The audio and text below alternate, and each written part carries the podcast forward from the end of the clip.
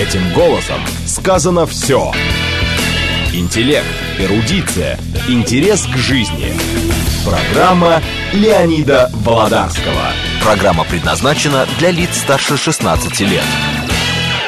Здравствуйте. У нас в гостях историк Александр Дугин, который э, в последнее время по своей необходимости занимался именно тем вопросом, который вынесен как тема этой передачи.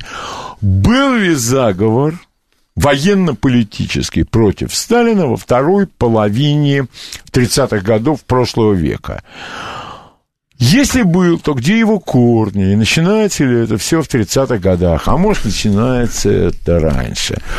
Если Александр сочтет нужным, он расскажет, какими источниками он пользовался, в каких архивных учреждениях он был. Итак, э, первый вопрос.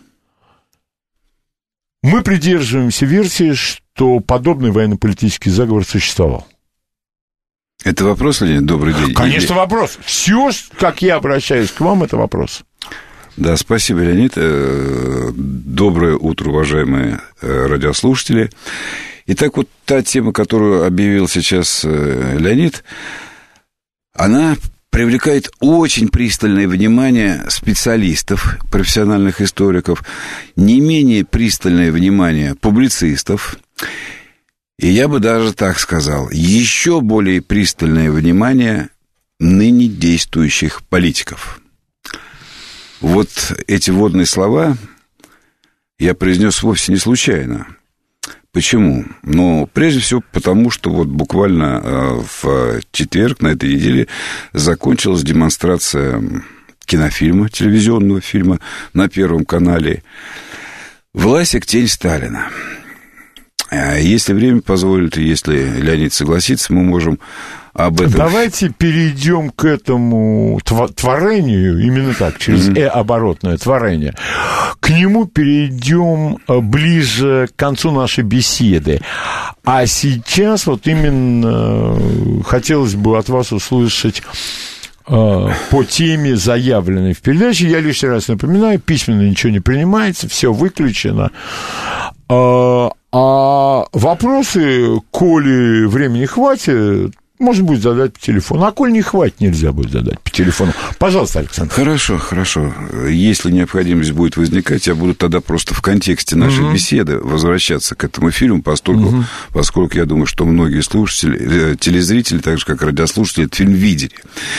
Итак, вот то, что мы называем сейчас заговором, который, возможно, был, который, возможно, не был. Это этот заговор ассоциируется, как правило, э, как правило, с несколькими именами э, тех политических фигур, которые действовали в 30-е годы, и даже раньше они э, начали действовать, в 20-е годы, в 30-е годы. Ну, кого здесь можно назвать прежде всего? Если по хронологии, ну, то, наверное, из политиков Бухарина, я некоторые данные буду приводить, Пятакова, ну, Зиновьев, э, Каменев, это уже известные, я бы даже так сказал, спетые песни, извините за, за тавтологию. Из э, военных э, фигур. Это, конечно же, Тухачевский. Из сотрудников НКВД это, конечно же, Ягода, отчасти Фриновский и Ежов. Отчасти. А, Фриновский это... Э, заместитель Ежова. Заместитель Ежова, командующий погранвойсками. Да, да. И, кстати, одно время, это просто для наших слушателей, начальник особого отдела первой конной армии. Да, это верно, это верно. Но ну, мы в, э, в нашей беседе э, будем... Когда, естественно, вот эти люди, которых вы перечислили, а, вы не сказали, очевидно, прибегли на будущее, военные, они привлекали внимание спецслужб? Еще как, вот. еще как. Ну, давайте, может быть, с этого тогда начнем. Как, Александр, вы хозяин? Ну, хозяин вы, я ваш помощник. Я вопросы да. задаю, Хорошо. не более того. Значит, вот я в числе военных все таки назвал одну пока фамилию Тухачевского. Угу. Ну, вовсе не случайно. Фигура известна. А, о Михаиле Николаевиче, о его жизни, о его службе, о его трагическом уходе из жизни написано очень много. Не будем сейчас пока э, на это уделять внимание. Итак, давайте тогда попробуем начать с Тухачевского, вот отвечая на ваш вопрос вопрос. Угу. Как вообще Тухачевский оказался в Красной Армии?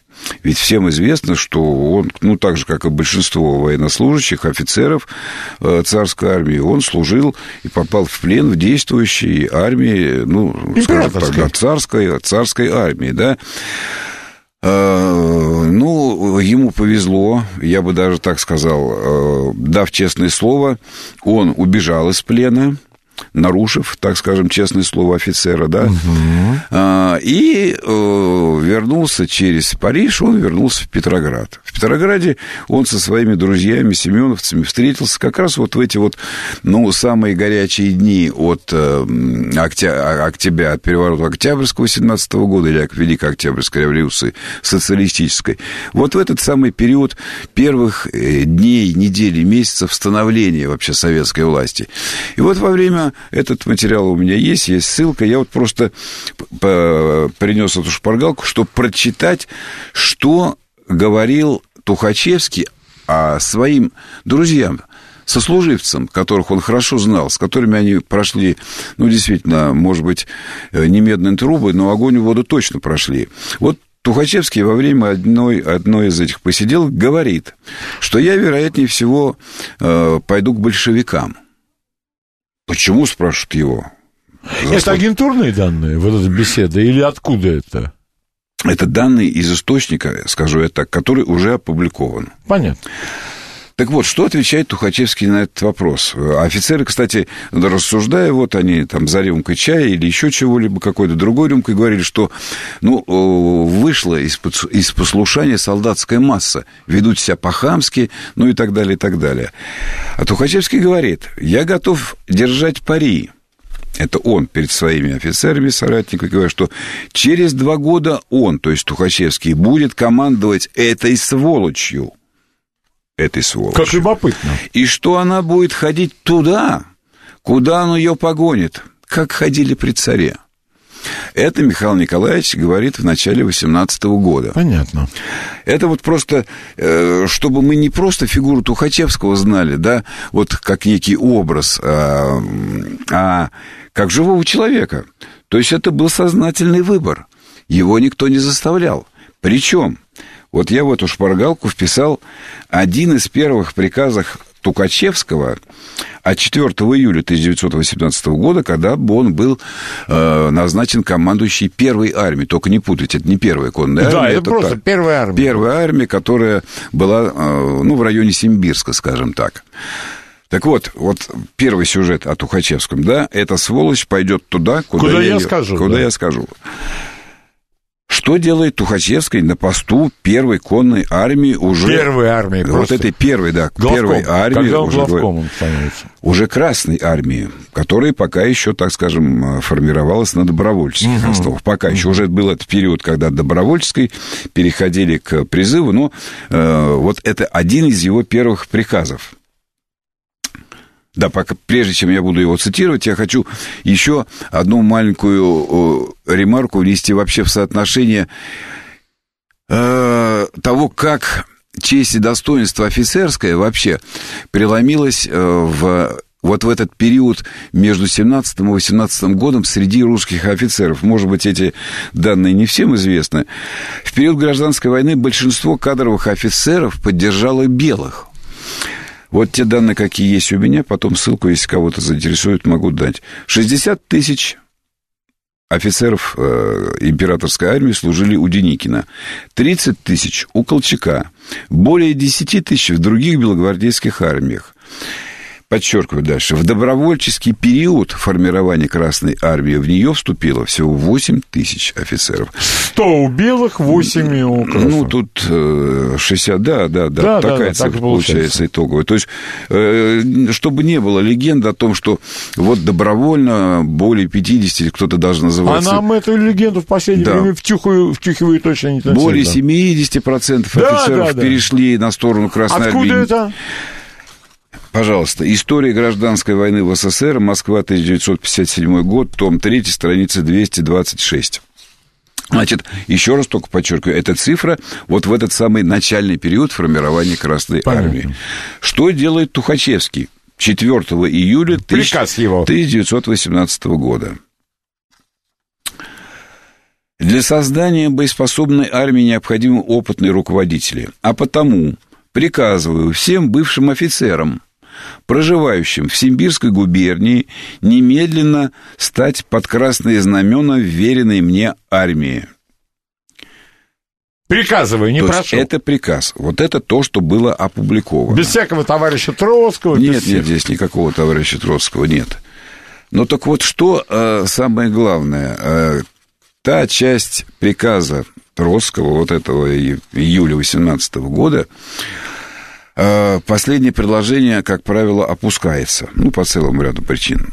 Не явившиеся будут предаваться военно-полевому суду. Вот вам Михаил Николаевич в первые месяцы буквально э, Красной Армии, существования Красной Армии, он к своим товарищам, сослуживцам практически обращается. Если не придется, не придете добровольно ко мне служить, так же, как и я, чтобы я через два года мог погнать это стадо, да, баранов, да. туда, куда я скажу, значит, будет военно-полевой суд. Ну, что такое военно-полевой суд? Расстрел. Это вы прекрасно понимаете.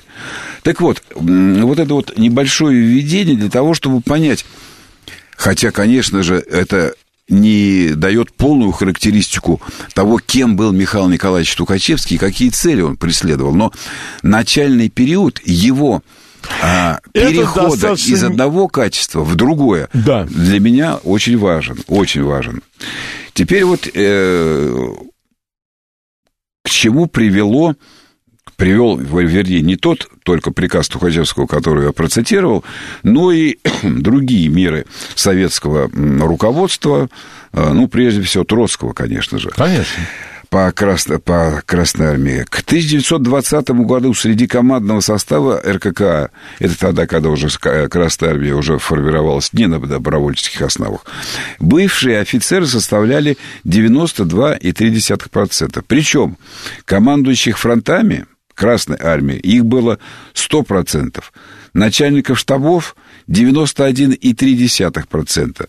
97,4% и 4 начальники штабов армии, 88,9% это начальники дивизий и 97% начальники штабов дивизий. То есть практически весь высший командный состав Красной армии, ну почти, скажем так, для, э, так скажем, чтобы нас никто не упрекал в неточности, состоял из бывших царских офицеров. Заставляли, не заставляли, добровольно, не добровольно. Ну, в сегодняшнее время нам, вероятно, не позволит подробно касаться э, э, вот этой темы. Желающим могу дать сноски, ссылки и так далее. Теперь, чтобы с Тухачевским закончить в начальный период его военно-политической деятельности. Официальное звание воинское Тухачевского – это поручик. Образование соответствующее. Нигде более, вот он пока до 20 года, и дальше он не учился. То есть сразу же он сразу становится практически командармом. Ну, можно, да, так сказать. Я просто напомню слушателям основные этапы его э, военной биографии. Ну, вот мы сказали с вами уже 18-й год и Симбирск. Ну, тут надо прямо сказать, удачно ему повезло, что называется, или, как говорят некоторые, подфартило.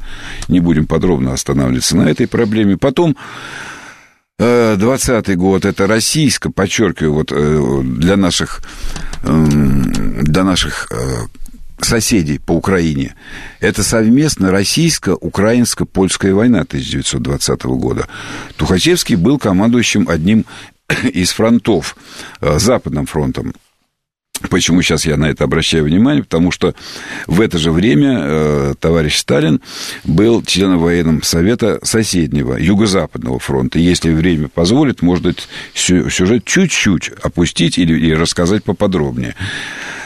21 год, практически сразу после окончания э, российско-украинско-польской войны, это подавление кронштадтского мятежа. Кронштадтского мятежа. Одну, одну циферку назову, которая сейчас в памяти всплыла. Э, более двух тысяч э, матросов погибло, матросов, которые восстали в Кронштадте, погибли, но 8 тысяч моряков наших, ну и не только моряков, которые категорически были против э, тех мер, которые принимало э, ленинское правительство, а им удалось уйти в Финляндию. Там есть очень много интересных материалов вот, о том, чем занимались наши матросы там, в Финляндии, почему они туда вообще ушли, ну почему по льду в то время они не соглашались сдаться в плен, ну и так далее. Не будем сейчас об этом говорить. Ну и следующий героический подвиг Михаила Николаевича – это подавление так называемого Антоновского восстания. Вот это основные этапы военной биографии Михаила Николаевича. Когда мы с вами э, придем к 30-м годам, к началу, к середине 30-х годов, Э, давайте попробуем не забыть вот эти вот штришки к портрету, я бы так назвал. То есть война с поляками проиграна вдрызг. Ну, об этом уже даже мы с вами говорили не один раз. Да, война с поляками Единственное только насколько рассказывал Александр Колпакиди, что приказ о применении э, отравляющих а, газов да. Э, отдан, но, но отчетов да, нет, это, это, не ну, применялось, судя Леонид, ну, я думаю, что наши слушатели это знают, и мы предполагаем их уровень а, соответствующий. Можно напомнить, что да, я бы еще сказал, что, кроме всего прочего, что во время российско-украинско-польской войны одной из причин поражения российско-украинских войск было то, что связь, которая э, радио, телефонная связь, я не знаю, какая там еще была связь, я, в общем, не военный человек, она была под контролем э, польской разведки, военной. Э, и о всех передвижениях Красной Армии российско-украинской Служба э, разведывательная Пилсудского была информирована практически сразу же, как только принимались те или иные решения. И э, о том, что наши аналогичные службы не действовали или действовали неэффективно, говорит еще один факт. Это уже заканчивая с этим сюжетом, который вы сейчас подняли. Буквально за несколько недель, по-моему, за, за две, за три недели Пилсудскому удалось сформировать 300-тысячный резерв своей армии, о котором ну, не буду сейчас, э, нет, буду следить за своей лексикой, о котором нашей разведке не было известно. Ну, поэтому, что называется, поперли, поперли вперед на Варшаву, угу. а, Егоров со Сталином вперед на Львов, ну и так далее. Это вот одна из тех... Да, еще один маленький сюжет, где должен был находиться э, командующий фронтом во время решающего наступления. Ну, может быть, не впереди на лихом коне, как говорил Чапаев, да, но, по крайней мере, не в нескольких 100 километрах от действующей армии. Как, как... это называется? В, оперативном, в оперативных силах? Ну, как это называется, что Михаил Николаевич был лишен возможности реально управлять армией во время этого. Быдлом-то? А зачем? Ну вот, э, ну, Леонид Николаевич, с языка сняли фразу, ну, не буду тогда да повторять. Так вот, значит, за, за, за, заканчивая с этим небольшим введением или вступлением в тему, я попробую себе привести высказывание немецкого полковника Миттельбергера, относящийся к 1928 году, когда уже Тухачевский, ну, стал уже достаточно известной и военной, и уже политической фигурой. Так вот, то, что пишет Миттельберг. Самым значительным военным представителем Красной Армии является шеф Генерального штаба Михаил Тухачевский.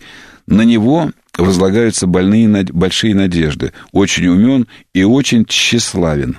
И еще одна его заключительная фраза. Тухачевского в Германии называли одним из выдающихся талантов Красной Армии, коммунистом исключительно по соображениям карьеры. Кавычка закрывается, последняя фраза. Он, говорил господин Миттельбергер, он, Тухачевский, может переходить с одной стороны на другую, если это будет отвечать его интересам.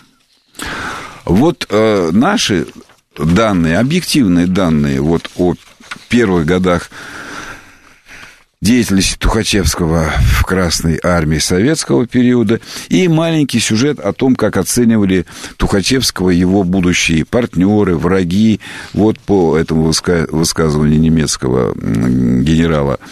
А для чего я это вот попытался радиослушателям здесь рассказать?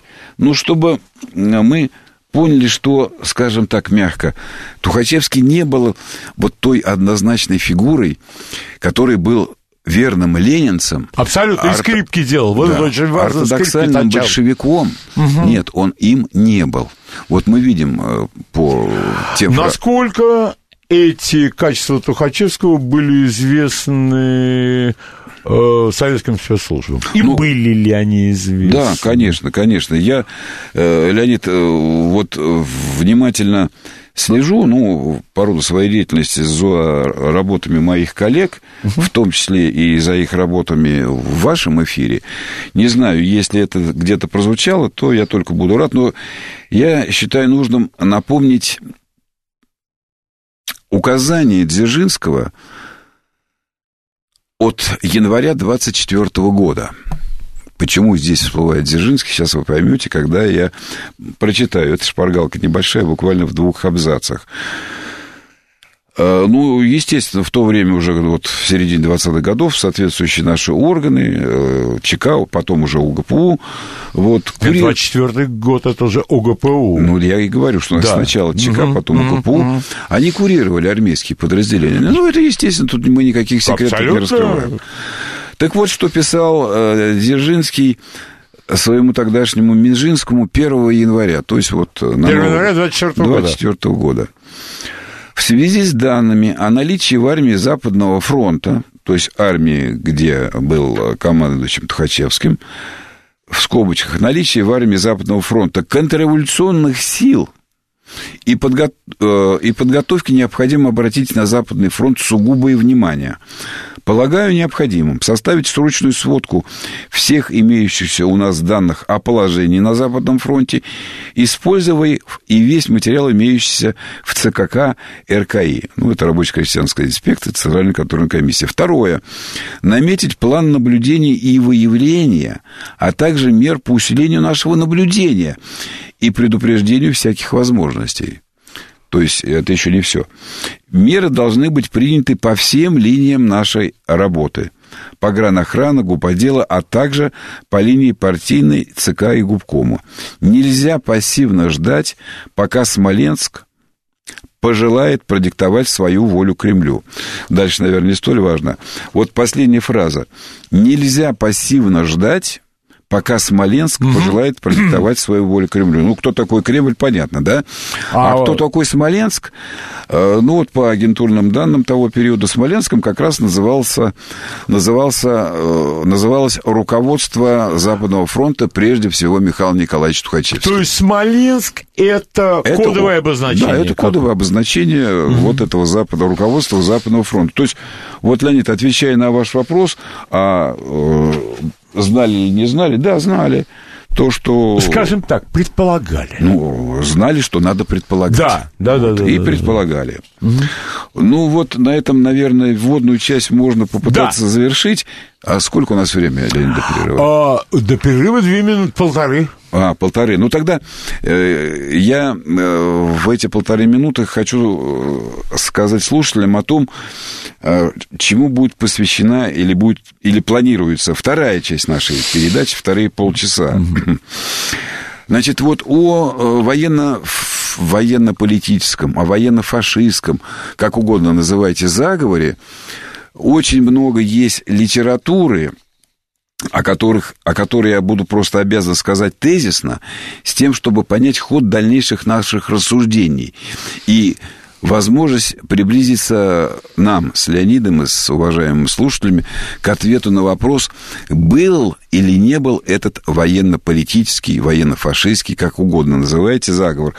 Поэтому после перерыва я э, несколько э, вот этих вот направлений обозначу, а в конце передачи, если Леонид разрешит, и если время будет, я назову источники для интересующихся слушателей, которые могут э, нашим радиослушателям более подробно познакомиться с ответами на те вопросы, которые мы с Леонидом ставим в этой передаче. Но, учитывая ограниченное время, конечно же, на все вопросы ответить мы не сможем за эти вот остающиеся полтора часа.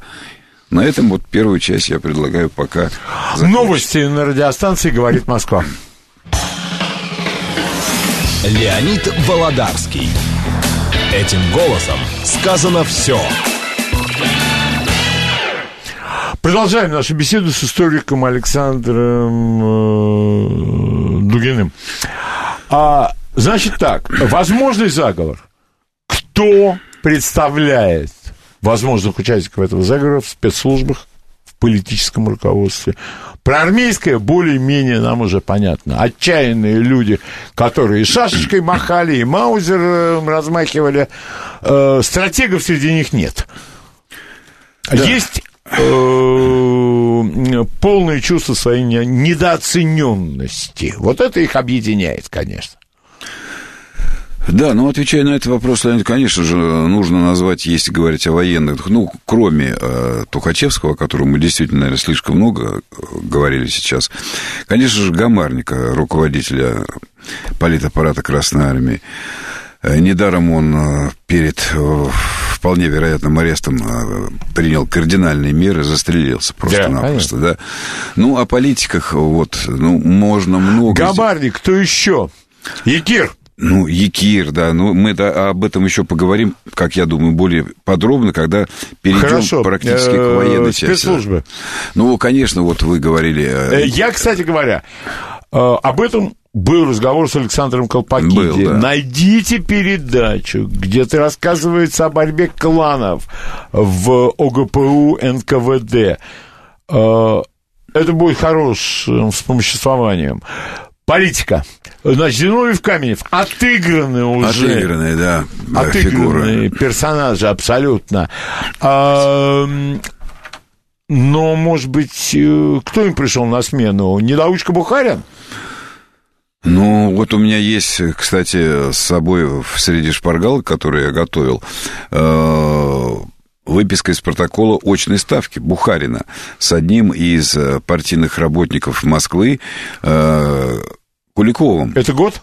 Это год 36-й. Это как раз знаменитый пленум декабрьский 36-го года, когда решается вопрос об аресте Бухарина или его, так скажем, оправдании, ну, партийном оправдании его. Вот это все-таки, Леонид, это буквально две минуты Так, займет. это, э, значит, с одной стороны, партработник Куликов. С другой стороны, Николай Иванович Бухарин. Кто вот присутствует это... на научной ставке? Орджоникидзе присутствует, Сталин, Ворошилов. Вот эта вот очная ставка происходит на глазах Сталина. Лично Сталин вопросов не задает, но вопросы Бухарина, э, Бухарину задает Ворошилов, Орджоникидзе, они э, достаточно, ну так скажем, ярко показывают возможность наличия не только военного, но и политического заговора. Итак, э, Куликов, отвечая на вопрос о том, в какое время э, вы предполагали участвовать или начать э, проводить террористические акты. Куликов отвечает, весной 1932 года и обращается к Николаю Ивановичу Бухарину, что вы, Николай Иванович, виляете? Ведь мы же с вами лично говорили о терроре. Неужели вы можете это отрицать? Бухарин говорит, нет, а Куликов отвечает, это вы мерзко поступаете. Я-то говорю только правду, а вы лжете. Так это было, Николай, Николай Иванович. Теперь уже Куликов к Бухарину. Бухарин, казалось бы, ну, должен был отвечать, ну, что же вы, наглец такой, нехороший да, да, человек. Да, да, что вы несете? А Бухарин отвечает, я обо всем скажу, обо всем. Ворошилов задает вопрос э, Куликову. За что вы хотели убить Кагановича, Куликов? Так же, как и Сталина, для того, чтобы обезглавить руководство. Орджоникидзе задает вопрос Куликову. Говорит о разговоре на террористические темы, который происходил весной 1932 года. Бухарин. Да, и он говорит, что это стало исходной позицией для того, чтобы вести на этой платформе всю работу вплоть до 1935 года. Орджоникидзе задает вопрос Куликову. Это верно? Да. Бухарин, я расчленяю этот вопрос, вот интересно, чем заканчивать свою часть этого допроса Бухарин. Он еще раз я обращаю внимание, он не говорит о том, что это все не было, Куликов лжет, угу. или это неправда. Э, Бухарин говорит, я расчленяю этот вопрос до 1932 года, куда включается весенний заговор, и после 1932 года, вплоть до 1935-1936 года. То есть сам Бухарин, я не знаю, э, я когда вот читал этот, э, эту стенограмму, я удивился. То есть он не то, что э, возмущается ложью своего оппонента по этой очень ставке, а он говорит, я сам отрицаю на две части этот вопрос. До 1932 года. Расчленяю. Да, и, в, и весенний заговор, и после 1932 года. То есть... Значит, если кого-то заинтересуют данные по вот этой версии, Иной Сталин, Юрий Николаевич Жуков, так называемое агентурное дело «Клубок», заговор, комендант, там комендант Кремля фигурирует, еще несколько человек. Леонид, я вот вы упомянули, уважаемый Юрий Николаевич Жуков, должен сказать, что э, нельзя с Юрием Николаевичем целиком полностью согласиться Мы с интерпретацией поэтому его и говорим версии. о версии. Да, нельзя. Почему? Потому что ну, хотя опять это уже будет банально звучать, но тем не менее я считаю своим долгом еще раз напомнить вот о той сложности, с которой сталкиваются историки. Публицисты, по-моему, с этой сложностью сталкиваются в меньшей степени, когда дают свои выводы. Вот я сейчас пока не могу вам по этой части нашей передачи дать вывод. Вот э, что делал Бухарин конкретно по заговору, кроме того, что он, ну, какую-то политическую функцию, вероятнее всего, координатора выполнял, судя по его же словам, да? Но если говорить вот о Янукидзе и Петерсоне, да, о чем... комендант Кремля Петерсон, о чем да, э, говорит Юрий Николаевич Жуков. Вы понимаете, э, один вопрос возникает. Ну, если они хотели, если э, Петерсон был хозяином военной силы, которая была в Кремле, да, почему они, Янукидзе, ну, вообще глава исполнительной и законодательной власти, напомню так, к слову, всей страны, кто им мешал вот эти кардинальные действия осуществить. Ну кто?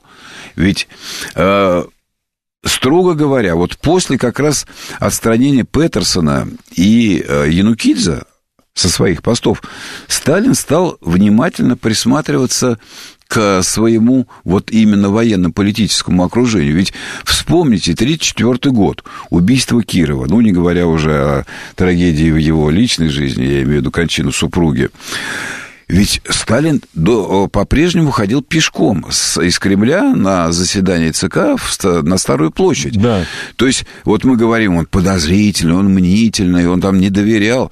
Ну, как вот об этом, кстати, в, этом, в этой части фильм справедливо показывает, что да, э, Сталин практически без охраны ходил вот по этой знаменитой Никольской теперешней улице э, из Кремля. Он ходил и ходил.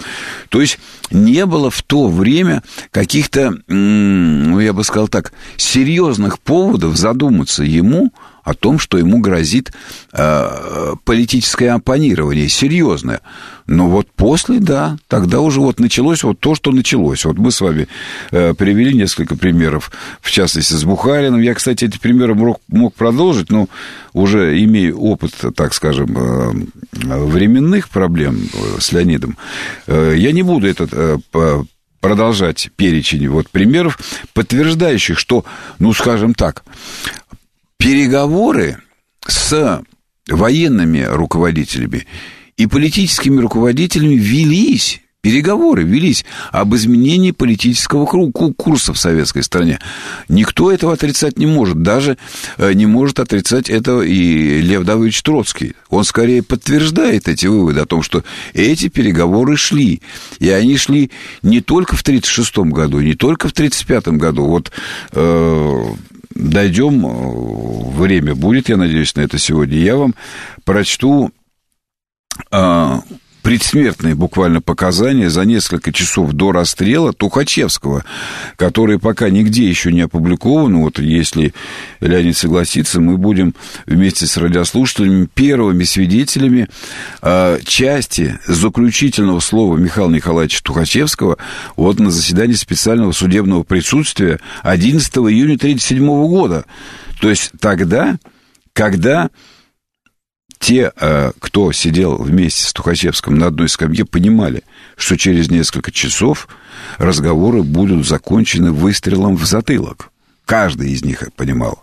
И вот то, что тогда сказал э, Тухачевский, часть этого материала у нас есть, мы ее радиослушателям озвучим. Так вот, то есть, э, пытаясь поставить на одну чашу весов многочисленные версии, вернее, не многочисленные, а две версии многочисленных авторов, я тогда их отложу сейчас. Нет, я просто хочу вам... Э, был или не был заговор? Нет, был или не был заговор. Меня абсолютно, я думаю, и слушатели тоже не интересуют публицисты. Нет, это не публицисты. Меня не интересуют пламенные пропагандисты. Это не публицисты. Вот. Меня интересует историческая версия в исполнении профессиональных историков. Ну так вот, Леонид, если вы мне позволите, я не буду называть все фамилии всех авторов, просто э, резюмируя вот эту вот нашу вводную часть, скажу, что есть две версии существования заговора. Это первая версия, что он был, ну и вторая версия, естественно, что его не было. Вот какие аргументы у тех авторов, которые говорят, что он был, часть этих аргументов мы уже привели. Какие аргументы есть у тех авторов, которые считают, что этого заговора не было, можно сказать так, что люди, которые считают, что заговора военно-политического, я подчеркиваю, не было, они в, основ, в основном на логическо-эмоциональном уровне строятся. Мало интересно. Вот, поэтому, ну, наверное, подчеркну, если это покажется Леониду интересно или слушателям, я готов и об этом говорить, ну, пока вот отложим эту шпаргалку в сторону. Итак, две версии. Вот прежде чем переходить, ну, практически к самим 30-м годам, да, я еще раз напомню, что много поводов у тогдашнего сталинского руководства, не только у самого Сталина, много поводов было для серьезных размышлений о том, что же вообще творится в стране вот 29 30 31 32 годы. Ведь у Сталина была еще, кроме обычных видов разведки, ну, та разведка, которую некоторые авторы называют личная разведка Сталина. Эта разведка э, была, ну, при политбюро, скажем так. Есть информация на этот счет. И кроме э, обычных источников, на которые многие публицисты ссылаются, Сталин владел еще и этой информацией. Частично об этом говорится вот э, в работах э, наших перебежчиков Кривицкого и Орлова известно. Ну, известно. Об этом уже говорилось. Да.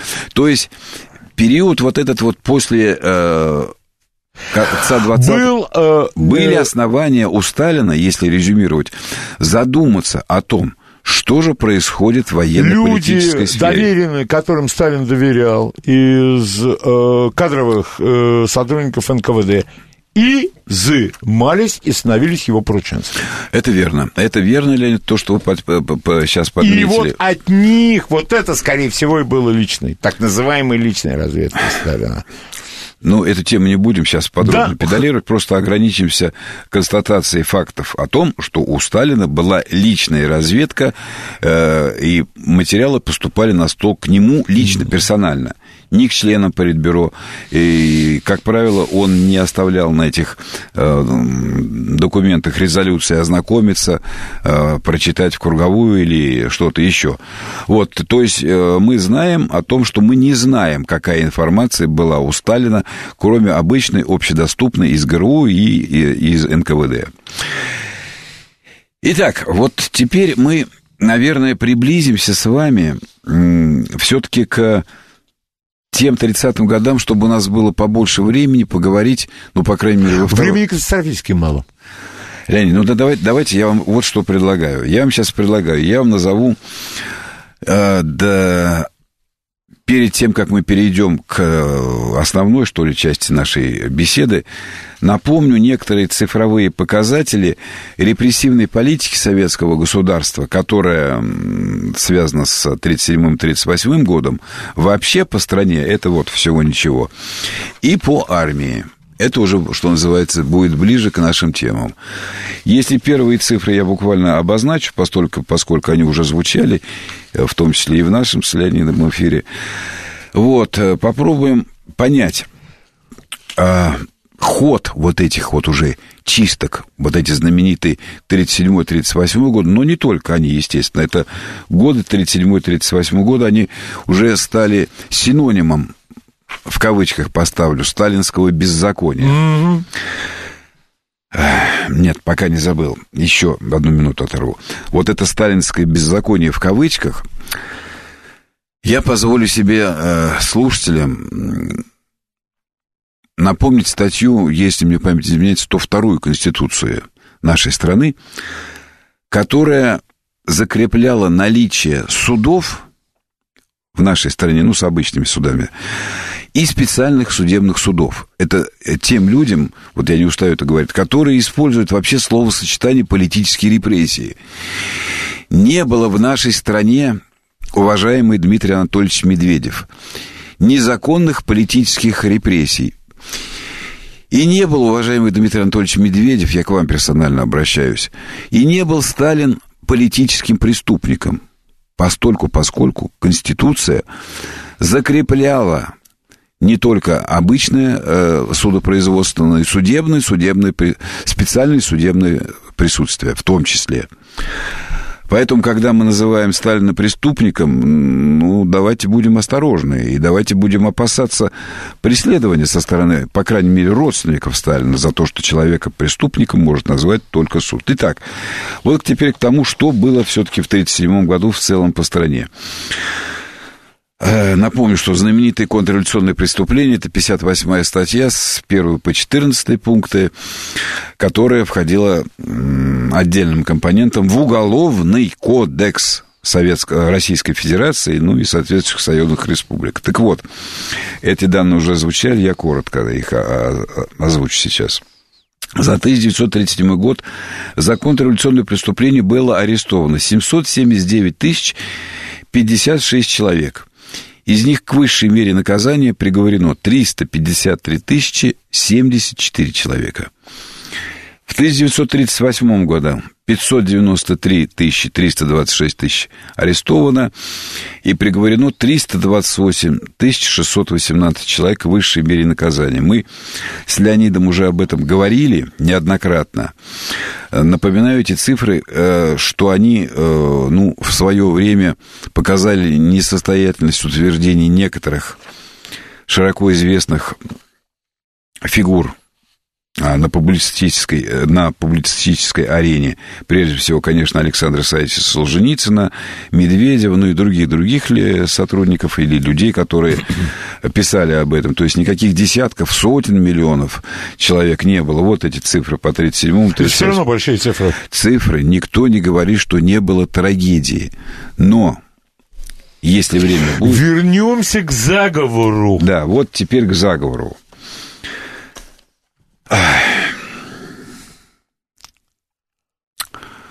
Вот когда, Леонид, вы говорите, вернемся к заговору, когда вы говорите, вернемся к заговору, э, давайте зададим себе вопрос. Вот после приговора 12 июня 1937 года... Это были... приговор участникам, да, участникам так называемого ну, ну, военного заговора. Об этом тоже писалось неоднократно. Давайте зададим себе вопрос. Ну, не был же Сталин настолько доверчивым политиком, доверчивым человеком, что он мог поверить э, вот этой вот фальшивке, которая поступила ему от президента Чехословакии От Бенуша? Не был, Леонид, вот вы согласны. Я, например, считаю, что он не был э, Да нет, ну кем политиком. угодно, но недоверчивым и не Недоверчивым политиком он не был. Что еще могло послужить основанием для принятия, ну, скажем так, хирургических решений и неожиданных решений для большинства э, политической элиты не только в нашей стране, но и за рубежом. Я имею в виду вот это вот дело Тухачевского. Да. Причины какие-то должны были быть. Ну, должны, вне всякого сомнения. Недаром я вам сказал вот о той разведке, которая считается личной разведкой Сталина. Попробуем поразмышлять. Вот э, можно по-разному относиться к свидетельствам Кривицкого и Орлова.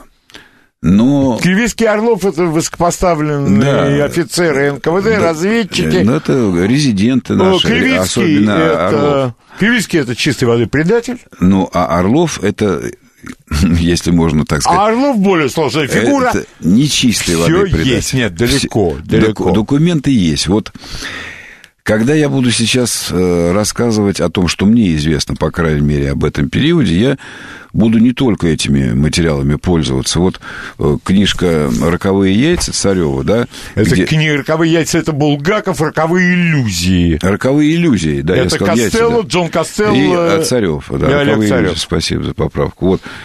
Мы э, придем к фамилии Слуцкого, руководителя ИНО. Э, иностранный отдел, разв... политическая разведка Советского Союза. Совершенно верно. Зачем Слуцкий поехал в резидентуру, лично поехал начальник иностранного отдела, зачем он поехал в 1937 году, в начале 1937 года в Париж? Зачем ему нужно было ехать? Но, вероятно, были какие-то э, сверх... Нет, это должны быть какие-то сверх... экстраординарные сверхординарные причины. причины для этого. Вот э, есть весьма серьезные основания, скажу я так, полагать, что в результате этой поездки двум агентам, нашим агентам, немцам по национальности, была поручена задача передать Скоблину, ну, известному, да. Э, два... Агент советской разведки, известно. один из людей, возглавлявших русский общевоинский союз. Да, да, известно. Ну, э, раньше считалось, что он только наш агент, но теперь уже есть уверенность в том, что он был двойным. двойным а, двойником был. Да, да? двойником. А то... второе, это немцы? Да, да, Нет. да. Mm. Ну, даже есть э, информация о том, что он передавал часть информации и французам. Угу. Вот. Ну, не буду я сейчас ссылки давать те, которые не хотелось бы давать, но поверьте мне, что они у меня есть, специалистами я готов их дать, предоставить. Так вот, вероятнее всего, Слуцкий поехал э, в западную резидентуру, приказав на месте отложить все вообще текущие операции, все текущие наблюдения, мероприятия и предоставить ему двух людей, вот этих вот немцев, Нет. А, исключительно, так скажем, немцев э, не по легенде, а реальных, ну, которые были нашими агентами, чтобы они ему передали, они передали скобленную информацию о Тухачевском. Они эту информацию передали а, Скоблину. И практически сразу же информация появилась и у немцев, и у французов. Вот о том, что она появилась у французов, э, мало известно. Но, разумеется, разумеется, такая же информация должна была появиться и у Сталина. Есть версия, связанная с тем, что э, Слуцкий действовал по собственной инициативе. Я в этом не уверен. То есть уехать на две недели за рубеж руководителю иностранного отдела, да это... это нереально. Хотя есть такая версия, что он действовал самостоятельно, э, выполняя какие-то свои э, задачи, уже политического характера. Что мы имеем в результате этого визита? В результате этого визита мы имеем информацию, которая поступила, я уже повторюсь еще раз, от Скоблина э, французам и немцам. Поступила такая же, я так думаю, такая же информация и Сталину. Если мы а, предположим а, саму информацию, которую передавал непосредственно Скоба, э, Слуцкий. Слуцкий, ну, пока не удалось в архиве найти. Да я, и не найдете. Я думаю, что вряд ли мы ее да найдем. нет, конечно. Мы можем судить о последствиях. Всю вторую половину мая Сталин работал над предстоящим процессом. Угу. Всю вторую половину мая Сталин работал над предстоящим процессом. Начались аресты одним из первых, ну, кроме Примакова и Пут, которые были раньше арестованы. Но они были еще гораздо Да, 36-й год. Был арестован 22 мая Михаил Николаевич Тукачевский, о котором мы говорили. Не в Москве?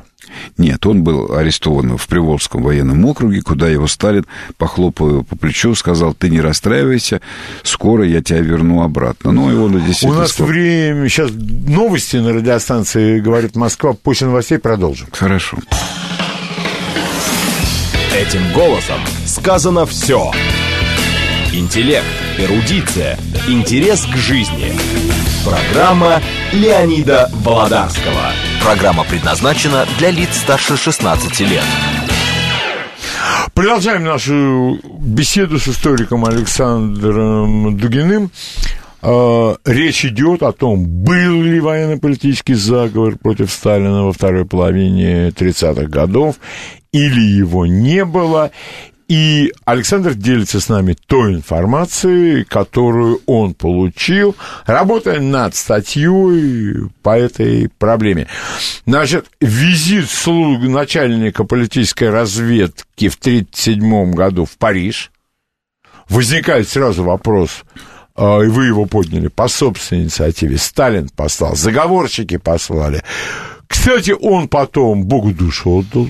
Совершенно неожиданно. При загадочных обстоятельствах одни говорят, что сердце не выдержало. В кабинете Фриновского, ну, конечно, там сердце да. у всех не выдерживает. Да-да-да, потом выясняется, что ему там что-то, он пить не хотел, а его взяли и заставили. Да. Вот. А, то есть все гораздо сложнее, чем кажется пламенным пропагандистам и публицистам. Да, вот здесь мы, кстати, должны обязательно сказать о том, что... Совершенно в другом свете, я прошу прощения, выступает фигура а, Скоблина, генерала Скоблина. Оказывается, принцесса работала на три разведки, а не на одну. И не на две. И не на две, да. Вот здесь мы должны э, сразу же оговориться, если рассуждать о том, что э, Скоблин поехал на Запад... Э, Нет, Слуцкий. То есть Слуцкий поехал на, за, на Париже, Запад для так. проведения оперативных мероприятий по заданию Сталина. Например, вот первый вариант. Ну, зачем Сталину такой нужно было городить огород? Если он захотел расправиться с Тухачевским, не будем говорить, был заговор, не был. Но вот захотел он расправиться ну, с Потом возникает вопрос, такого ранга разведчика выпускать на Запад? Да. Это повторять путь, путь Кривицкого, Люшкова. А вдруг? Да. Вот, то есть вряд ли Сталин стал созда- э, планировать такую многоходовку, э, в результате которого он рисковал очень многим. Ему было проще э, вот с мнимым заговором расправиться на месте, что значит называется. Но если мы предположим, что те силы, которые э, стояли за Слуцким, сделали этот шаг самостоятельно, тогда мы э, должны предположить, что эти силы, которые стояли за Слуцким, они опасались прихода к власти э, военных во главе с Тухачевским. Там есть версия, связанная с тем, что планировались договоренности э, э, между будущим военным диктатором Советского Союза Тухачевским и гитлеровским руководством по еврейскому вопросу понятно какие, планировались. То есть здесь в таком То случае... есть это подтверждается. Вот это, это, это, вот. эта версия подтверждает возможность тех мотивов, которыми руководствовалась группа Слуцкого, назовем ее так. Понятно. При э, выдаче соответствующих поручений э, Скоблину. То есть вот когда мы говорим о деле Тухачевского, ну, не надо заниматься э, примитивизмом и говорить, что да, Тухачевский хотел 1 мая 1937 года застрелить Сталина или у, или на трибуне Мавзолея. Хотел или не хотел, это уже, так скажем, э, недоказуемые факты, недоказуемые предположения. Но то, что у Сталина появились на столе дополнительные документы, кроме сообщение президента Бенеша, о чем неоднократно писалось уже начиная с 1988 года в журнале «Военно-историческом», писал немецкий э, историк Пфаф об этом в трех номерах.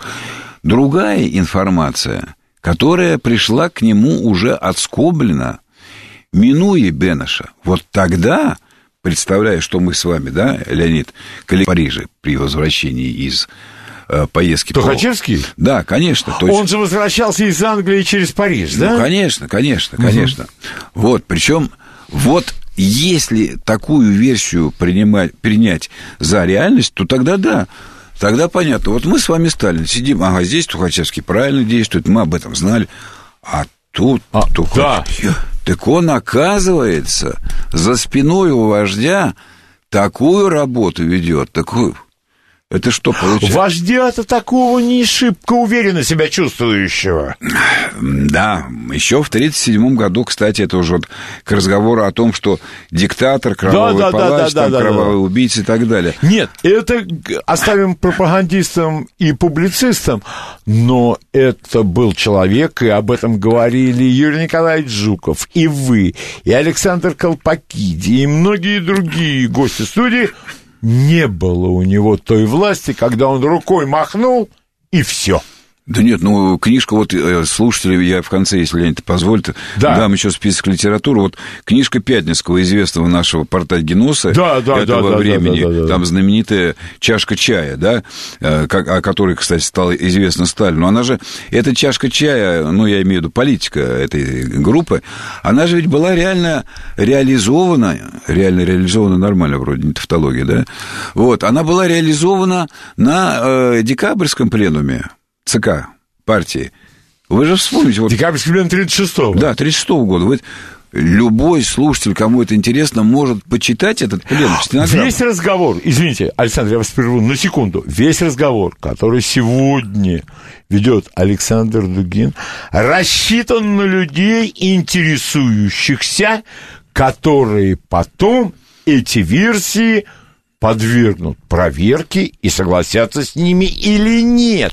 Тут лозунгов никто не выкрикивает, наоборот. Нам рассказывает о том, насколько все сложно, насколько это многослойные тайные игры. Вот Конечно, за сумму нашим э, квалифицированным э, слушателям скажем огромное спасибо, правда же? Конечно. Но если это будет не только эмоции, как вот иногда это бывает, а когда скажут, вот, а здесь вы правы, а здесь вы не правы. Ну и так, продолжим тему. Если вот мы принимаем эту версию, объясняется вот этот вот визит Слуцкого, начальника иностранного отдела в резидентуру, объясняется, что самое главное для нас э, э, принятие хирургических решений Сталином. Ну да. То есть как же, ну как, э, человек, который поехал, ну не буду повторяться, и вдруг он выходит за свои рамки, значит, у него свои цели. Конечно. Вот, и э, в эту же, кстати, в эту же версию очень хорошо укладывается и рассуждение вот этого Шелленберга, да, Пауля Кро, э, этого бывшего переводчика, Пауль, Пауль, как его забыл, переводчика... Личный Гит... переводчик Гитлера. Да, Гитлера, э, мысли Гейдриха, Геббельса, связанные с тем, что переворот мог быть и мог быть успешным. Они рассчитывали на это, понимаете? То есть и одновременно они рассчитывали на то, что последует соответствующая э, реакция Сталина, то есть устранение верхушки Красной Армии, это и было, да?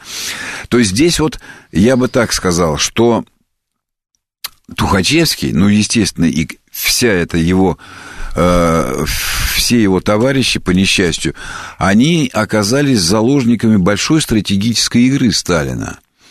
Вот, э, мы вот, гов... вот это все больше и больше приходит на ум. Больше почему? Потому что, э, ну, я по-прежнему уверен, что Сталин э, не действовал никогда, ну, по крайней мере, так, во вред национальным интересам нашего государства. Никогда.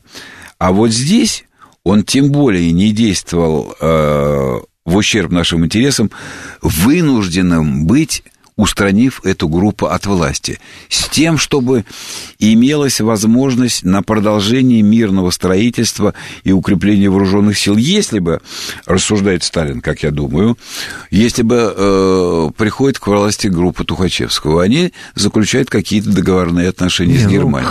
Ну, визит э, группы э, высокопоставленных советских военных к Сталину по поводу того, что им не нравится назначение наркома обороны ну, это да, это частный сюжет уже. Нет, это частный сюжет, но для любого главы государства Это вызов. Ну, это, это звоночек, это звоночек. Это не... И звоночек очень серьезный. Но это звоночек э, в области внутренней политики. Я напомню, что все 30-е годы, практически все 30-е годы, внутренняя политика нашего государства, посмотрите внимательно на основные известные события, она находилась в подчиненном э, положении по отношению к внешнеполитическим работам, деятельности. Ну, не каждый политик открыто провозглашает свои цели. Вот какие цели не провозглашал Сталин на словах, но чему он реально служил и чему он основное внимание уделял? Укреплению международного авторитета. Советского Союза, вступление в Лигу наций, 1934 год, установление дипломатических отношений, знаменитый э, первый посол Буллет в стране, прототип, да. прототип этого Воланда у Булгакова.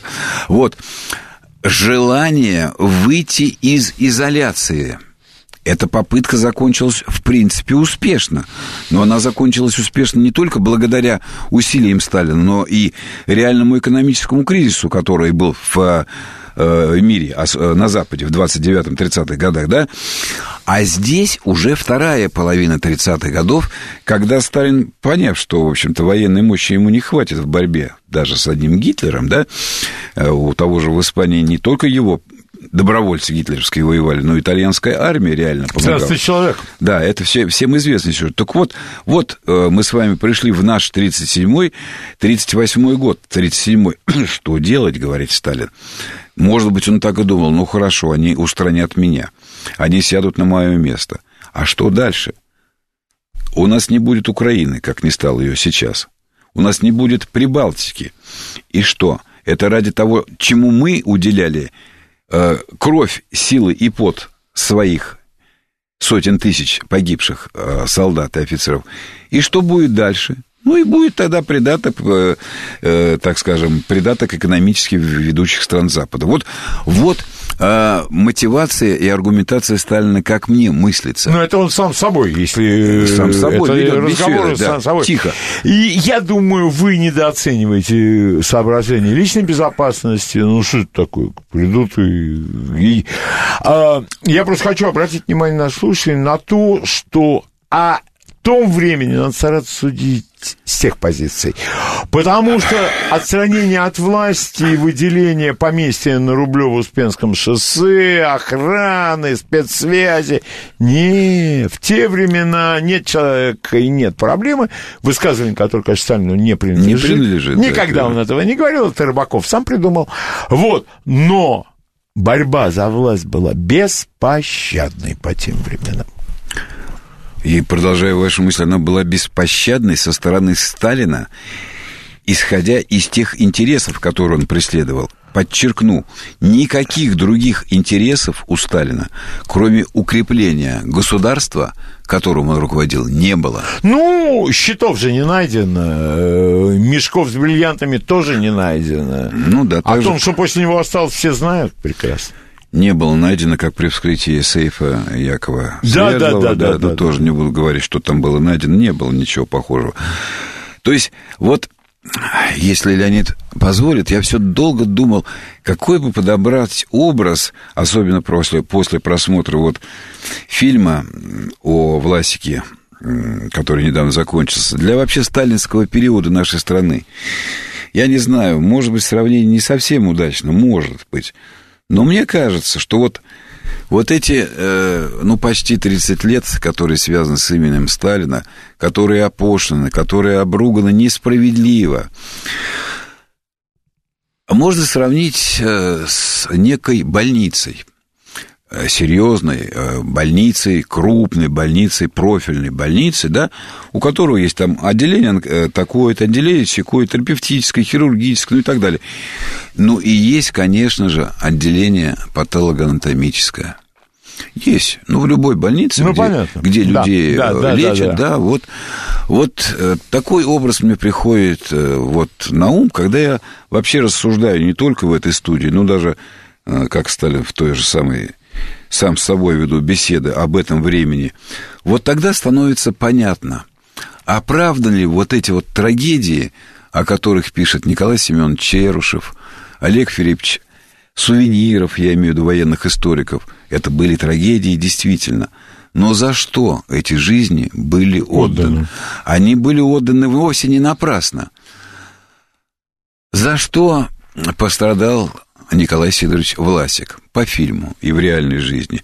Вот если мы попробуем задаться э, и получить ответ на этот вопрос, что руководило Сталином? Какие мотивы были главными? Интересно, ну, лишь бы жила страна а, да, родная, да, да. и нету других забот. Вот здесь, когда мы с вами сегодня, Леонид, говорим вот об этой теме, мне кажется, что вот это, ну, по крайней мере, заслуживает внимания и было бы убедительным объяснением для того, что произошло с Тухачевским. Ну, когда я говорю Тухачевский, вот вы весь этот период... Весь этот, да, в, да, да, да. Это как, о чем мы, может быть, будем говорить чуть позже. Вот это то, что я предлагаю. И из всех своих шпаргалок я сейчас выберу одну всего-навсего. Вот то, о которой я сказал в начале. Это шпаргалка, которая взята мною из нашего архива. Вот у меня есть разрешение на использование ссылок на этот архив. Вот, поэтому я попробую прочитать. Она небольшая, тут всего ничего. Я о ней говорил, а, вот об, об, этой, об этой выдержке из показаний Тухачевского 11 июня 1937 года. Ну, вот Но сейчас, когда вот, да, вот, вы вот. знаете, что последнее заседание закончилось в 23.45 на Ильинке, ну и буквально через несколько часов раздались выстрелы. Не знать об этом эти люди не могли. Они военные, они понимали, к чему все идет и чем все закончится. Так вот, это выдержка из неопубликованной книги Ежова. Да, э, я за, свои, за все свои слова отвечаю. Она, эта книжка не опубликована. Ну, нет, книжка не опубликована не может лежать. Рукопись этой книги лежит э, в нашем Российском государственном архиве социально-политической истории в фонде Ежова. Mm. Я неоднократно этот фонд уже упоминал в этих встречах, назову теперь уже Э, открыто. Это фонд 671, опись 1, дело 286 и 273, по-моему, два фонда. То есть два дела. Это не опубликованная рукопись этой книжки Ежова. Я не знал давно, но она очень большая по объему. Я не стал копаться. Все, нашел в этой рукописи голову, подготовляя свержение советской власти военно-фашистский заговор. Ну, терминология читаю, читаю то, что э, не опубликовано пока нигде. Ежов дает выдержку вот из этой э, заключительной, ну не речи, заключительного выступления Тухачевского на заседании судебного специального присутствия 11 июня. Ну, когда, что называется, как перед Богом, врать грешно. С Бухарином пришлось мне говорить в 1933 году – он стал говорить о том, что политика Сталина безрассудная, что необходимо организовать работу в правых и, в частности, в Красной армии, о которой он знает. Затем между нами был разговор в 1934 году в здании ЦК. Бухарин сказал мне, что дела в Красной армии идут хорошо и нужно, чтобы армия тоже была готова на это дело. Тоже на это дело. То есть тоже, значит, вместе с кем-то. Я сказал Бухарину, что мы примем меры для выполнения этого задания. То есть Бухарин как политический, так скажем, задачедатель, если так можно выразиться. Вот еще одна часть из этого выступления, не опубликованного Михаила Николаевича. Затем в 1932 году был прислан из Троцкого Ром. Ну, это один э, из э, людей окружения Троцкого, который, ну, выполнял функции по нашему фельдсвязи. Угу. Это было приблизительно в августе или сентябре. Ром передал мне от имени Троцкого, чтобы я занялся от организацией и собиранием троцкистских кадров в армии. А ну секундочку, но ведь все э, вот, э, участники военные предполагаемого заговора это назначенцы Троцкого. Он же их ставил на все эти места. Ну, Леонид, ну фактически это уже, да, это э, аксиоматичное утверждение, поскольку, поскольку ну, Я все, напоминаю просто. да, просто все слушателям. знаем, что Троцкий создатель Красной Армии, Конечно.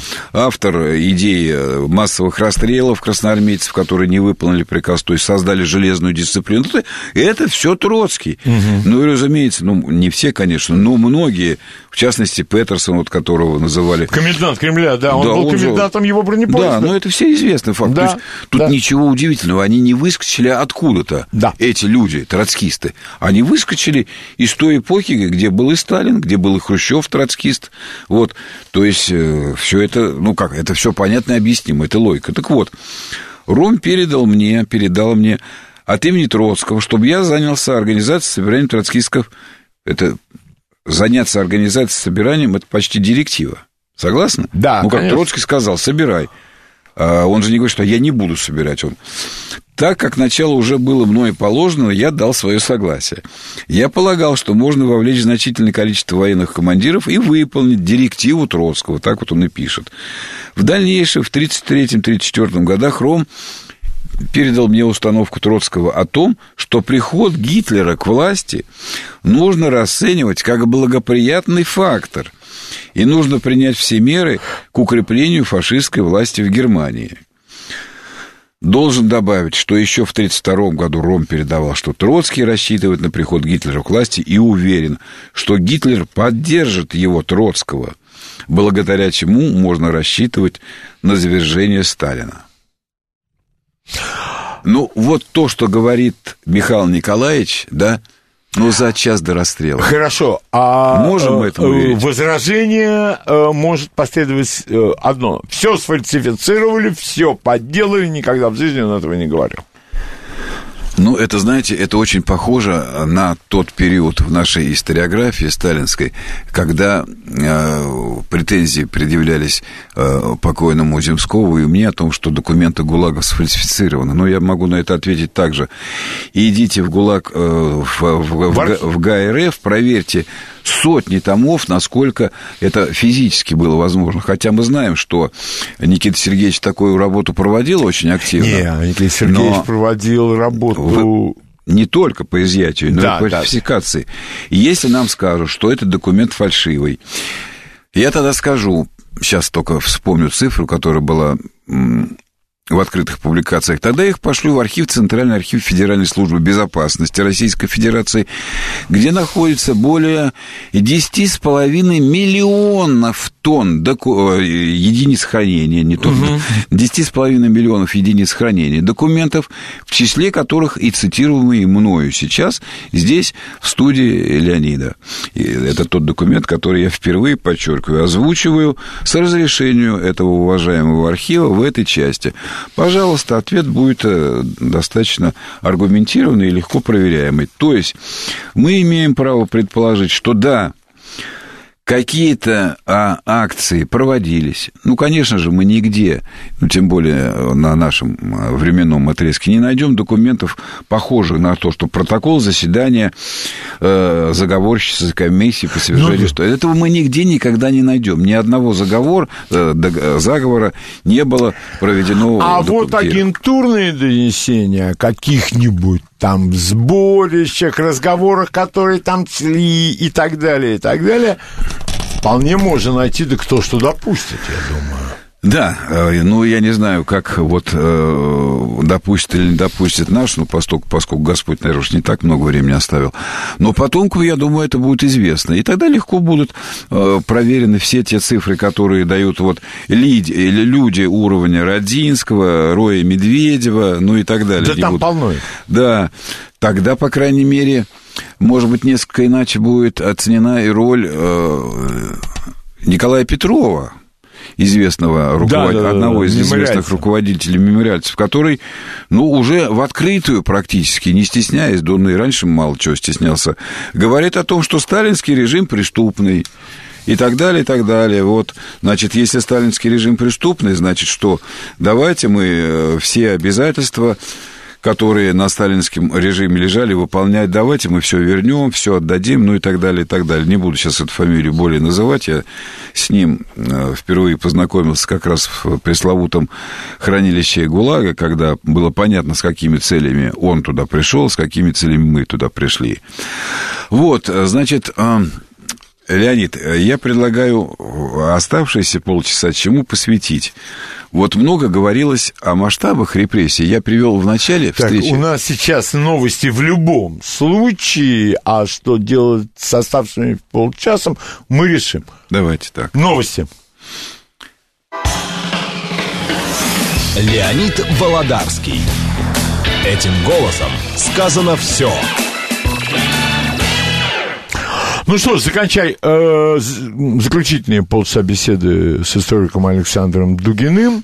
Итак, что это был за заговор, сколько людей там были приговорены к высшей мере и так далее, и так далее.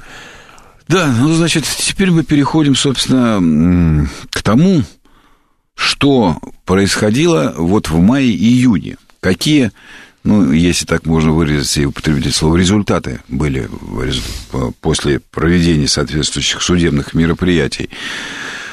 А, вместе с Тухачевским на скамье подсудимых сидели известные люди, которые э, были широко известны, популярны в стране, в армии. Вот, не буду я сейчас перечислять, хотя ну, называть их имена. Давайте цифры, цифры. Да, ну вот посмотрите, э, чтобы не было э, ощущения, что была Красная Армия, ее штаб, ее офицерский корпус на голову разгромлены. Вот этого действительно не было. Хотя были вот те трагедии, о, которых, писали, о которых писали Николай Семенович Черушев, которому огромное спасибо, Олег Филиппович э, Сувениров, э, Минаков, Юлия Кантор, э, которая специальную отдельную книжку о жизни Тухачевского написала. Но все-таки, чтобы не было ощущений, что Сталин разгромил э, офицерский корпус Красной Армии. Я приведу данные архивные, опять же, если кого-то их, они заинтересуют, пожалуйста, готов справку давать. Берем тот же 37-38 год, хотя у меня есть данные за весь период красноармейский, кончая предвоенными годами. Итак, в 1937 году всего было преступлений э, в Красной Армии совершено. Всего общих преступлений, которые, ну, естественно, проходили по статьям Уголовного кодекса. 8681. В 1938 году 8360 преступлений уголовных. Вот то, что э, имеет, э, далее будет, э, имеет отношение к нашей теме, к теме нашего сегодняшнего разговора контрреволюционные преступления. Вот это вот знаменитая 58-я статья. 1937 год. 44 079. 1938 год. 3132. Вот эти цифры коренные, тех преступлений, которые, по крайней мере, инкриминировались военнослужащим, всем, подчеркиваю, военнослужащим, и старшему, и младшему значит, составу, и рядовому значит, составу, и рядовому составу Красной Армии. Это по поводу вот э, немыслимых 40 тысяч а, офицеров, которые были уволены из Красной Армии, по словам э, наркома обороны Ворошилова. Эти слова просто неверно э, были интерпретированы. Значит, теперь мы посмотрим, что было проведено, если так можно выразиться, э, в Красной Армии параллельно с общегосударственной уголовно-правовой политикой. Ну, вы помните, да, что вот этот знаменитый приказ нулями 447, который э, регламентировал проведение всех операций кулацких, национальных, э, который касалось и армейских армейской среды. Вот общие цифры я вам назвал. Теперь известная национальная операция, которая проводилась в масштабах страны. Давайте я, значит, дам теперь здесь ссылку, тоже разрешено. Центральный архив ФСБ, фонд 3, опись 5, дело 996, странички, листы, вернее, 185, 186. Это национальная операция, я для себя ее так называю, в Красной армии, хотя она, конечно, не проводилась отдельно в Красной угу. армии, да, но в соответствии с этим приказом известным июльским 47 -го года. 37 Да, 37 -го года. Немцев э, из Красной армии, э, офицеров, было уволено 291 человек. Немцев. Уволены, не репрессированы. Сейчас я скажу. Нет. Арестовано из этого количества 290. 174 человека арестовано. Подчеркиваю еще раз. По статье Уголовного кодекса. Поляков 812 было уволено. Из них арестовано 532. Латышей 270. Арестовано 156. Эстонцев 194, арестовано 128. Финнов 670, арестовано 50. Чтобы э, иметь представление о том, насколько велик урон вот этих репрессий для э, армейских в целом. В 1937 году это 8% от штатного некомплекта всего. Э, в 1938 году это 11%. Есть цифры не менее интересные, но уже, по-моему, не имеющие принципиального отношения, связанные с тем, что, еще раз оговорюсь, Многочисленные личные трагедии старшего, среднего комсостава имели место быть. Если время позволит, я готов об время этом уже ничего не позволит, Но к сожалению. решающего значения, решающего значения на боеспособность Красной Армии они не оказали. Ну, это подтверждается это многими подтверждается другими историками. цифрами и да. реальными фактами. Теперь вот э, необходимо сказать пару слов, на мой взгляд, может быть, переход будет не совсем понятным, о том... Давайте на вопросы. Ну, давайте, давайте все-таки вопросы. вопросы потому... Давайте, как скажете. Так, вы, вы значит, хотели. у вас сейчас есть возможность задать вопросы. Учитывая сложность излагаемого и многие данные, которые приводятся в первый раз в этой передачи. Вопросы конспективные, ясные, четкие. Ваше мнение мало кого интересует, в хорошем смысле, конечно, потому что эксперт для того, чтобы выяснить у него, а не изложить Сейчас мнение не эксперта. Итак, телефон Московский код 495-7373-94,8. Пожалуйста, ваш вопрос Александру Дугину. Здравствуйте. Алло, здравствуйте. Да, пожалуйста. Скажите, пожалуйста, вот э, политика Сталина, это вообще уникальное явление было в нашей стране вот после революции. Объяснить, что вот он смог это все удержать вот в таких рамках. Угу, угу. Спасибо. Пожалуйста, Александр. Да, я понял. Ну, вы знаете, вопрос, что называется, очень интересный, но э, пусть на меня слушатель не обижается. Этот вопрос требует э, лекционного ответа э, равного академическому часу. Ну, это где-то вот примерно то же самое время, что мы с Леонидом провели. Я могу со своей стороны еще раз подчеркнуть одну мысль, что деятельность политика – любого политика в любой стране, она э, оценивается не по его словам, а по его делам. Вот посмотрите, кто бы как бы не относился к Ленину, к Сталину, я не знаю, там, ну и так далее, к нашим э, вождям, там, Хрущев, Брежнев и прочее. Вы посмотрите, что было сделано за время, за сталинское время, ну, условно его назовем. Построена экономика. Э, путем жертв, но не только за счет жертв, за счет стратегии в экономической политике, в политической стратегии была выиграна война. Это результаты, реальные результаты деятельности Сталина и его команды. Да, что было дальше сделано, мы уже говорили с Лениным. Следующий послевоенный шаг, ну, кроме вооружения атомной бомбы, это совещание 52 года в апреле в Москве и дальнейшие совещания, которые были еще при Сталине, еще одно, по созданию альтернативной доллару валюты международной. Что мы видим сейчас? Ну, я не знаю, не будем ну, вспоминать Китай современный с да. его и так далее. Следующий, давайте. Мы видим результаты. Судите их по делам их. Ну, конечно. А, пож... Да, здравствуйте, ваш вопрос, пожалуйста. Пожалуйста, а вот правильно поняли? Цели заговорщиков были такие же, которые осуществились в 91 году. Расчленение России, лечь под Запад, да? Ну, я понял, можно, да? Да, конечно. Но вы знаете, я бы только не сказал, что э, цели этих заговорщиков, заговорщиков были те же, что вот в 91-м, 93-м годов, в этот период контрреволюции. Ведь э, вспомните, кто-нибудь из э, ельцинского окружения вам э, говорил, что цель... Э, их деятельности это расчленение Советского Союза, дезинтеграция и так далее. Такого не было. То есть я еще раз возвращаюсь к мысли о необходимости оценки любого политика, любой политической деятельности не по словам, а по делам, конечно. А по делам. Вот э, с этим, наверное, уважаемый слушатель согласится.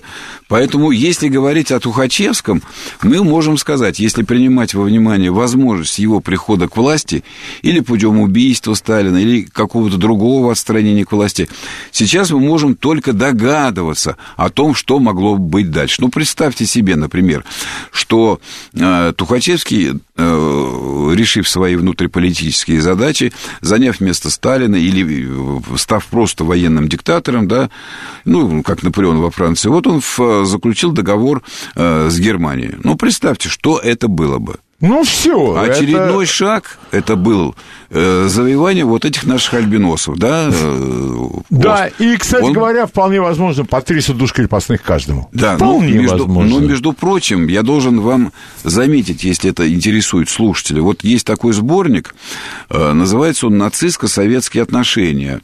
Э, нацистско-советское отношение, он издан э, в 1948 году впервые, вот сейчас он появился и у нас. Посмотрите в интернете, вы увидите, что по инициативе Гитлера на дипломатическом уровне обсуждался такой вопрос, о котором вот я вам сейчас сказал, о военно-политическом союзе Германии и России. Он обсуждался. Этот э, вариант, о нем знал Сталин. Э, не, вернее, будучи ограниченным во времени, могу только одно сказать, что он не состоялся, этот союз, не потому что... Нет, а этот союз не состоялся, потому что Гитлер от него отказался. Он посчитал, что ему политически невыгодно будет идти на Германию вместе с Советской Россией. А такой вариант обсуждался. Но это опять из области предположения, отвечая слушателю.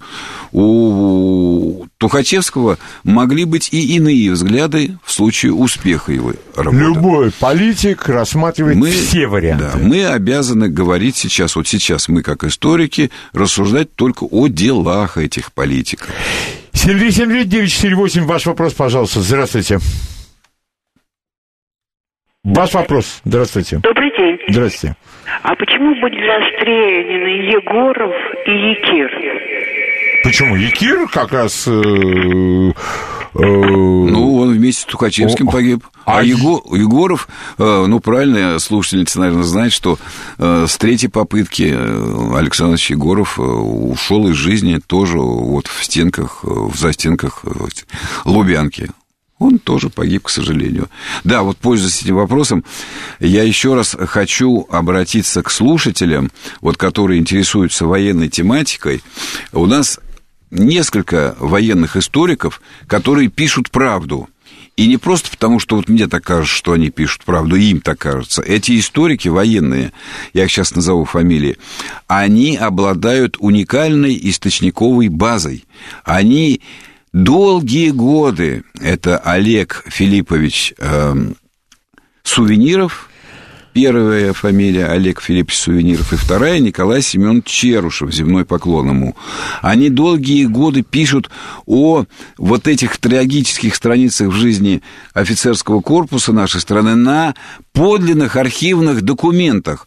И в свое время было разрешено использовать личные архивно-следственные дела в Центральном архиве ФСБ, в Государственном военно-историческом архиве. Я хочу Даже... просто сказать э, для наших слушателей, следственное дело – это запрет запретов. Ну, Следственные дела под восьмью замками. И, к сожалению, насколько я понимаю из разговоров с историками, Ключи никто не знает где. Нет, я отвечу на этот вопрос, что теперь на ваш. Значит, заканчивая. И с архивно-следственными делами, вот этот архив вообще, он редко упоминается, есть такой архив главной военной прокуратуры. Есть. Это я вот слушательница уважаемая говорю, что вот эти э, два э, военных историка Сувениров и Черушев, вот зайдите в интернет, найдете большинство этих работ, вот у Черушева э, Красная армия на Голгофе и целый ряд других работ, они тем и ценны, что каждое свое слово практически эти авторы доказывают ссылками на архив. Интереснейшие судьбы, трагические. Есть несколько судеб э, счастливых и радостных. Но вот о том, о чем мы по неволе с Леонидом оказались вынуждены за скобками эту тему оставить, да, что была эта трагедия, вот там подробно люди об этом пишут. Вот. Но архивы, это уже на вопрос Леонида попробую ответить, ну, почему-то из всех закрытых архивов чаще всего упоминает Центральный архив ФСБ. Я не знаю почему. Может потому что он, возможно, один из самых фондоемких таких архивов. Я уже называл цифру открытую. Более 10,5 миллионов единиц хранения. Но вот если у человека кто-то из родственников, э, военных родственников, я имею в виду, э, пострадал в годы репрессий, но это не означает, что это абсолютная гарантия в этом будет. Ну, попытаться обратиться за архивно-следственным делом, родственник, я подчеркиваю, имеет право. Вот э, еще одна фамилия, которую я уже называл, Кантер, Юля, по-моему, его почту уже забыл, она написала книжку, которая называется «Мир и война» Михаила Тухачевского, вот она написала эту книжку, получив доступ к архивам ФСБ, причем не только к архивно-следственному делу Михаила Николаевича Тухачевского, судя по ее сноскам, э, к целому ряду других людей. В частности, мне было интересно посмотреть материалы из архивно-следственного дела Светланы, дочки Михаила Николаевича, вот, целый ряд других документов. То есть желающий посмотреть материалы может – ну, вот, э, имея в виду те оговорки, которые я себе позволил. 7373948, пожалуйста, ваш вопрос. Здравствуйте. Ваш вопрос, пожалуйста. Алло, здравствуйте, меня Здравствуйте. зовут Вадим. А вот такой вопрос, э, если есть информация, а как вели себя на допросах? Вот Тухачевский, Якир, Егоров, дало ли повод это э, к раскручиванию тех же э, ну, арестов э, в армии? Спасибо. Да, я понял вас. Э, К сожалению, вот я на данном этапе могу только охаракте- охарактеризовать э, те данные, которые имеются в открытой печати, в частности, по поводу Тухачевского и других э, его вот... эм, Подельников. ну, не надо. И сподвижников, я бы сказал. Подельников сложно все-таки. Те люди, которые смотрели э, личное дело Михаила Николаевича, они сделали две экспертизы знаменитых признательных показаний, на которых имеются коричневые пятна, Так. похожие на коричневые пятна крови, Крови. похожие. Ну, значит, естественно, вы поняли, один исследователь получил э, результат профессиональной экспертизы, что это да, результат анализа, что это в результате вот кровяных потеков эти пятна образовались. А Второй исследователь получил прямо противоположное э, заключение, связанное с тем, что это э, какие-то образования, не имеющие отношения к крови. Я таких заключений и таких эксперимент- экспертиз не проводил, поэтому я вам только излагаю, что вот есть одна точка зрения, есть Другая. точка зрения. Со своей стороны могу сказать, что первый вопрос, который задал Михаил Николаевич Тухачевский, когда его арестовали, вот после высылки из Москвы в Приволжский военный округ, тоже этот сюжет есть, не буду останавливаться на нем подробно, А, он спросил, покажите или ознакомьте меня с показаниями против меня. И только после этого он начал давать показания свои. Э, Возможно, здесь какая-то, так скажем, офицерская честь в нем э, была, и он не стал давать э, больших, обширных показаний на все свое окружение, с которым он имел контакты. Вот, и по поводу Тухачевского, надо сказать, что вот согласно архивно-следственному делу его дочки, возможно, более подробному изложению его материалов способствовало, способствовал визит дочки его, Светланы, туда, на Лубянку. Вот, ну, вы сами понимаете, отец, когда ему говорят, что вот дочка, ну, сам понимаешь. Поэтому э, до тех пор, пока это архивно-следственное дело не будет доступно, вот, ну, во всей своей полноте, мы всегда вынуждены будем делать кавычках, кавычки в своих цитатах из этого дела и оговариваться, что до тех пор, пока исследователям не будет эти материалы доступны полностью, каких-то окончательных выводов делать Любо... Это, кстати говоря, общее место всей нашей новейшей истории. А вот документы, а нету. А где? А мы не знаем. А это, а это, ну, ну, в общем, вам нельзя туда. А здесь, и здесь тоже. Вот до тех пор, пока эти документы недоступны серьезным историкам, вот и будут историки к нам приходить и говорить о версиях. Вот можно маленькую реплику Да. здесь? Вот чтобы не, не создалось такое впечатление карикатуризирования ситуации нами. Вот мы ее не карикатуризируем, не, не передергиваем. Мы понимаем, что в этих специальных архивах есть свои э, нормативные документы. Ну вот мне, например, известно, что, ну это известно и не только мне, что все эти архивы, которые по каким-то причинам пока недоступны э, всем исследователям, они руководствуются нормативной базой государства. Конечно. Есть закон о разглашении государственной тайны, точнее, о неразглашении. Вот в соответствии с этими нормативными актами к архивно-следственным делам, о которых мы частично сейчас говорим или говорили, э, допускаются только родственники. Вот родственники, приходите, смотрите, вот Кантор пришла вместе с родственником, мы им дали широкий доступ, пожалуйста. Э, Есть э, ну, архивные дела. Вот, кстати, это я по своей практике работы могу сказать, когда э, в во второй половине 30-х годов шла вторая чистка в НКВД уже ежовских сотрудников. Очень много сотрудников э, было расстреляно. Причем по двум статьям. Первая статья – это антисоветская деятельность. Вот, и вторая статья – это превышение должностных, Должностных полномочий, Да. конечно. Вот э, э, ответ на мой запрос, почему, например, не дается дело Евдокимова или еще там кого-то. Ну, видно, Да, чекист. следующий ответ. Он не реабилитирован, поэтому это дело не рассекречено. Пообещали мне дать дело Шапира, это одного из помощников. Помощник, да. Вот, он реабилитирован. То есть, это не просто вот люди, которые сидят, не хотят, как говорят, не хочу, не пущу, да. Х- Они та- такими т- категориями не оперируют.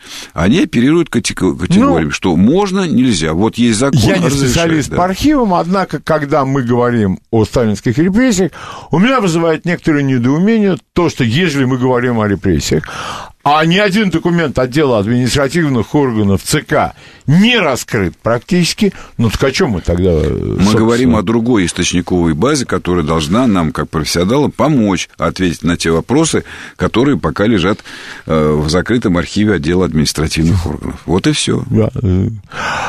Так, э, 7373948, это наш прямой эфирный телефон. Наверное, последний вопрос. Э, Здравствуйте. Пожалуйста, здравствуйте, ваш вопрос. Здравствуйте, будьте добры, а нет ли какой-то информации, не встречалась ли вам в архивах брат Тухачевского и сестры Тухачевского? Э, Есть какие-то материалы по этому? Спасибо. Да, есть. Ну, вот я действительно смотрю на часы. Я уже сказал, куда надо идти. Идти надо в ЦА ФСБ. Вот, желательно родственнику только идти. И там вы получите... э, Они были, они все, так сказать, по- подверглись. Не все, я сейчас точно не помню. Я знаю, что есть, э, вот я знаю точно, что есть архивно-следственное дело Светланы. Ага, ну, дочери, да. И еще кого-то из членов семьи. По-моему, брата тоже. Но я еще раз говорю, если вы не имеете отношения к семье Михаила Николаевича, тогда можете не ходить в этот архив, не теряйте времени, отвлекайте сотрудников. А возьмите книжечку «Кантор», Ю Да, Кантор, Ю это я да. уже называл ее, э, «Мир и война Тухачевского». Вот там богатейший научно-справочный аппарат и богатейшие материалы вот из этого самого архива. Почитайте, посмотрите. Но еще раз повторю, не то- если вы не родственник, не теряйте время, не отвлекайте людей, не ходите в этот архив, не надо. Ну что ж, теперь уже точно можно сказать, что до следующих новостей остается ровно минута. А сегодняшняя беседа была для меня, я надеюсь, для всех слушателей весьма познавательной и, что очень важно, нравоучительной.